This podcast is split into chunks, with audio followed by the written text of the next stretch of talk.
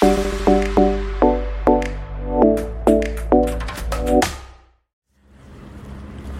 い、えー、どうも、サウンドスケープマイカップオブティーです。えー、ポトフです。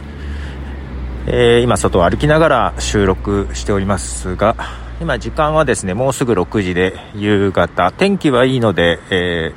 ー、細い月が見えてますね。だんだん薄暗くなって、まあ、日は沈んだかなという夜の入り口です。はい。あのー、iPhone 変えまして、新しい iPhone で撮ってます。はい。今まで iPhone11 だったんですがこれが13ミニ、まあ、最後のミニの発売ということですね。ちょっとまああのサウンドトラックマイカップオブティーの番組の方で少し話してましたけども iPhone 壊れまして。いやーいや大変でした。でいきなり画面がどんどん壊れていって見えなくなって最終的には真っ暗になると。電源が入っているのに真っ暗で何も映らないっていうね状態になってしまいまして。もうダメだと。最初フェイス ID がおかしかったのかな？うん。これね全然原因とか思い当たる節がないんですけどまもしかしたら水没に近い 水没も以前やってるんですけど水没に近い症状だったので水が入ったのかな？あれですねちょっとやめようかなと思ってますけども お風呂の時に持ち込んだりすることもあったので ね、防水を信じきっていたというか、完全防水じゃないですもんね。うん、ちょっとね、お風呂の中で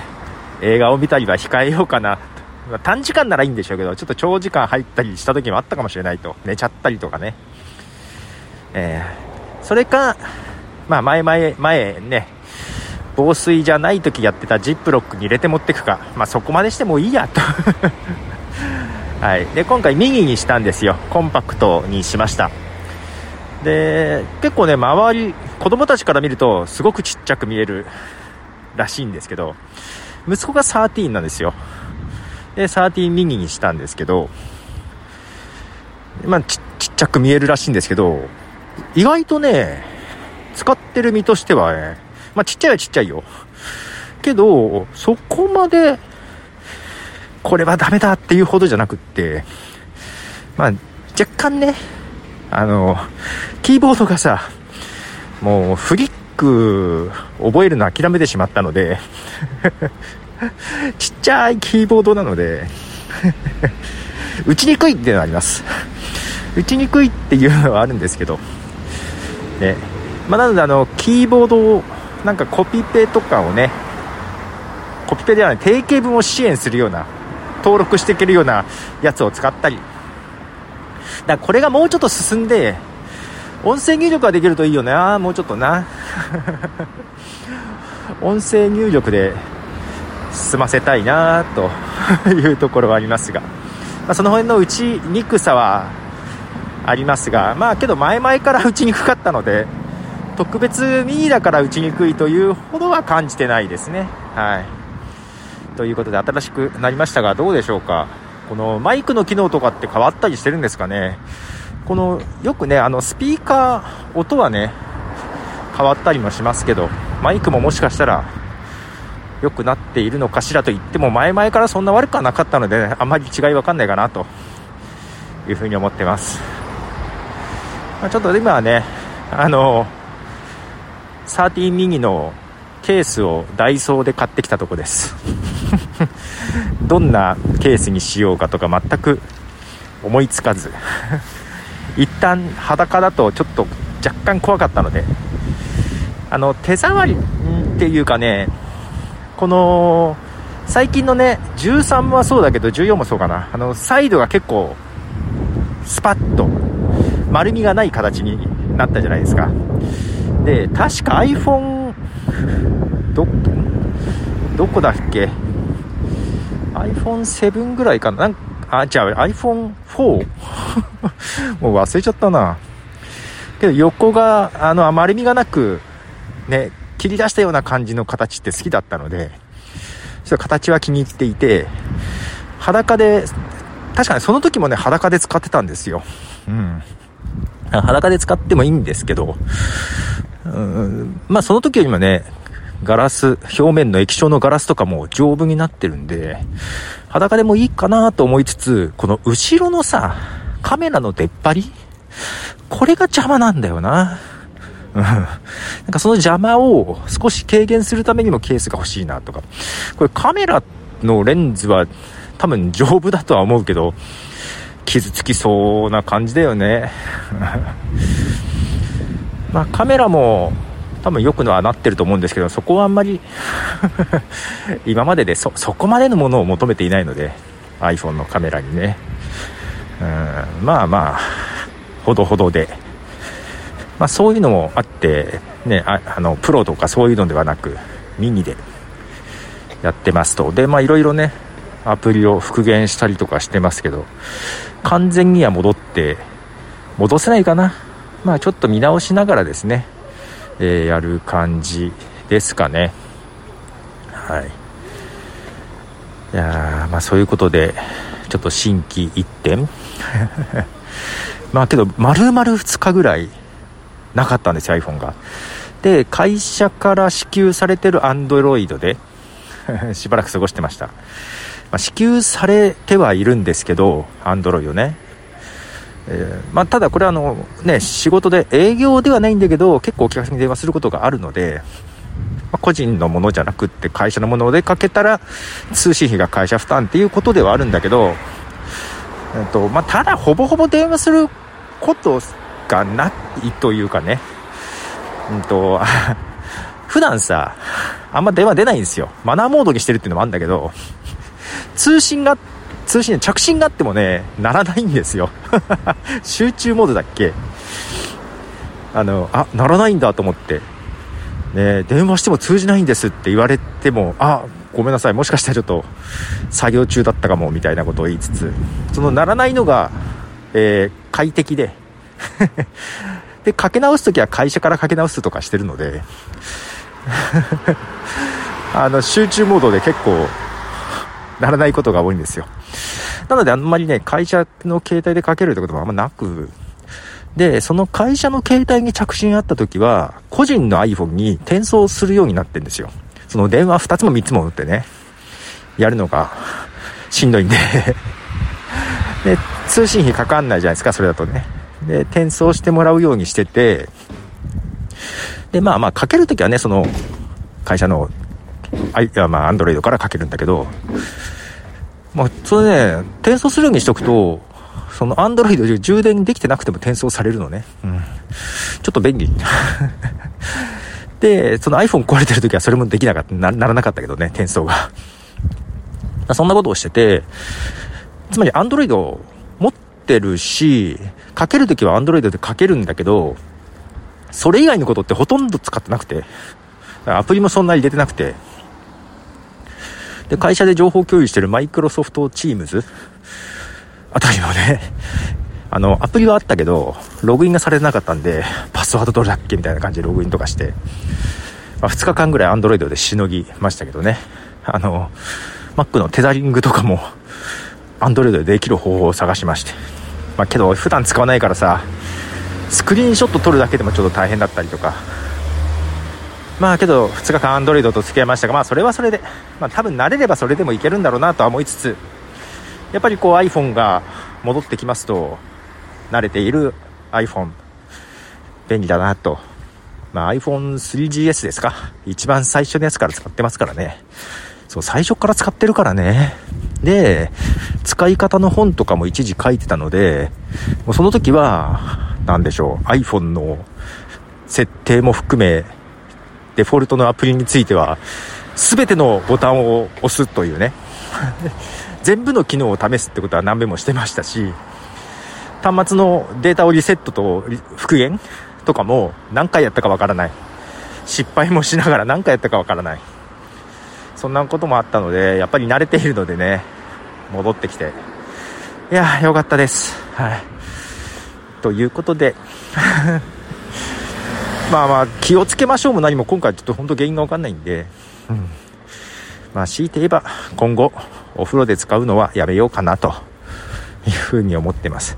で、そう、iPhone がこう、完全に行ってしまわれるとですね、もう今手にしている Apple Watch、こっちも、あの、連携できないわけじゃないですか。Apple Watch が、ただのデジタル時計になっていてで、しかもちょっと前に映画見に行った時に、えー、シアターモードとかにしててね、あの、腕を上げても光らない感じにね。本当はね、腕上げると自動的に、ね、文字盤が光って、時計が見えるっていう形に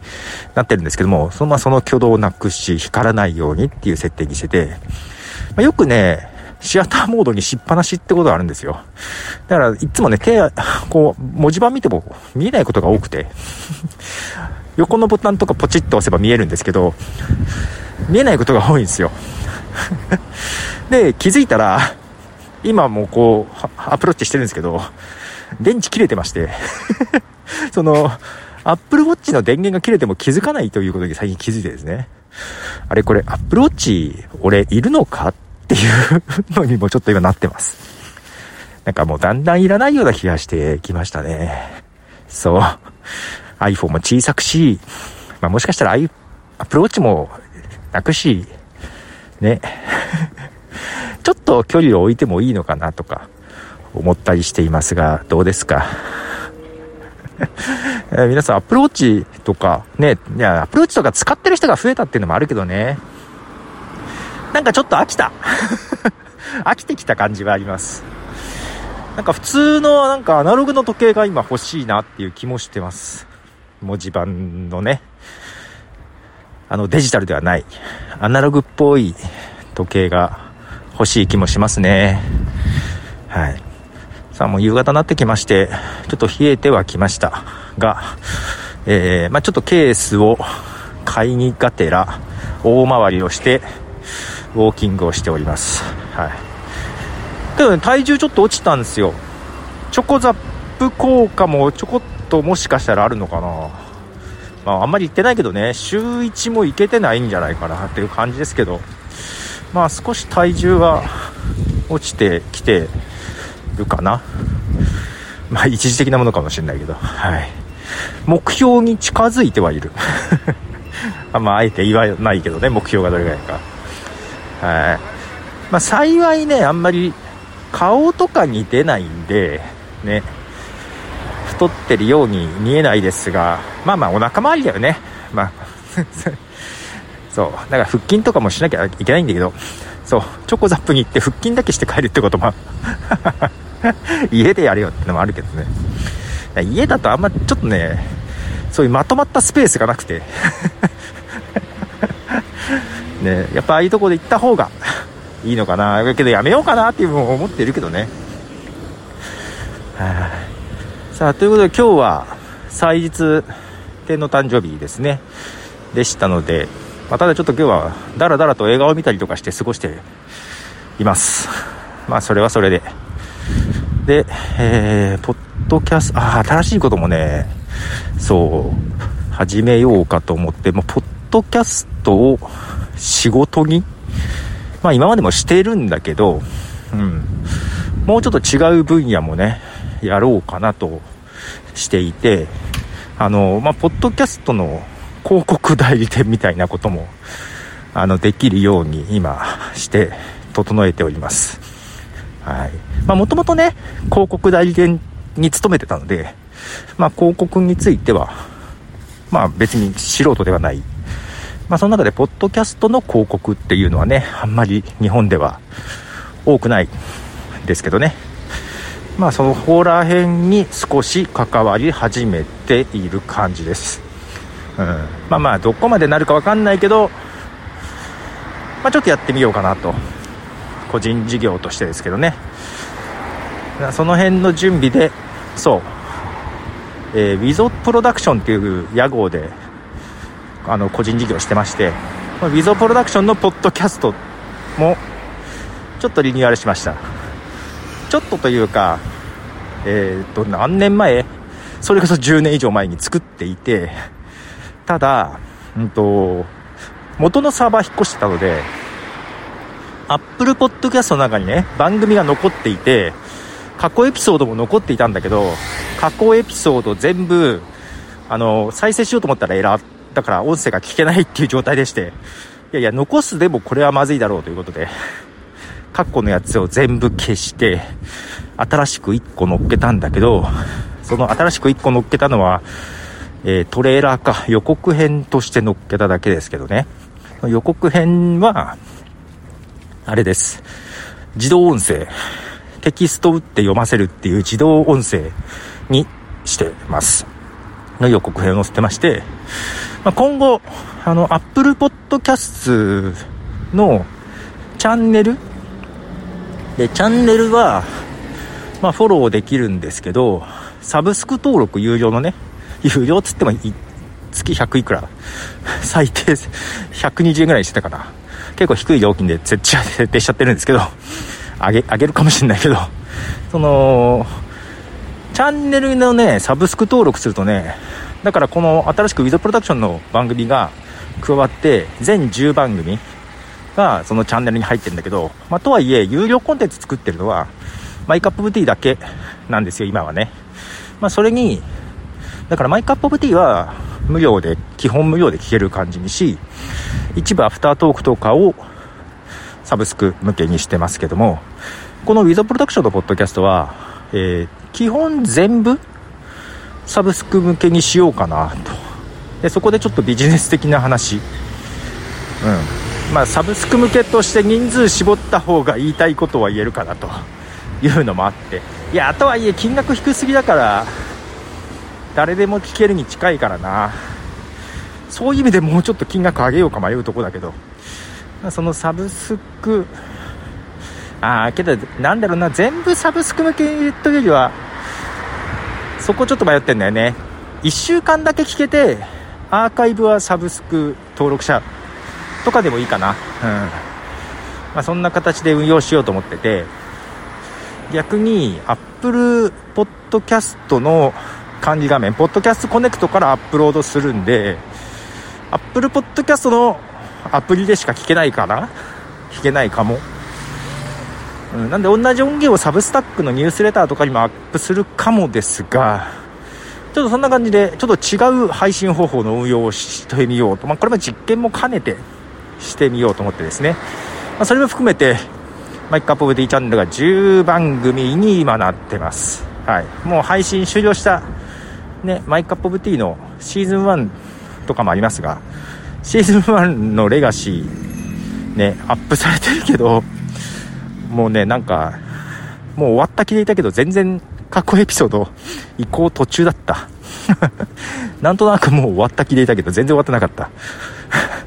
むっちゃ残ってたわ。あれもやん、や、まあそれよりもあれだ。確定申告もしなきゃいけない、そろそろ。ねちょっとその辺もあり、まあ2月ですね、年度末バタバタしてきてますが、はい。ということで歩いてきまして、だいぶ家が近づいてきたので、どれぐらい撮りました ?20 分弱話しましたね。はい。まあ、こんな形で、ちょっと歩きながら収録しました。はい、ご意見、ご感想などは、そう、リンクトリーのリンクがどっか貼ってあるかな？のリンクトリーのね、開くと上の方に簡単にコメントをくれるフォームとかもありますし、まあ、あとは、ツイッター、怪しげなツイッターにハッシュタグ、ポトフさん、ポトフカタカナさんひらがなで投稿いただければなと思います。これからちょっと高架下に入りそうなので慌てて喋ってますが、はい、ということで、ポトフでした。では。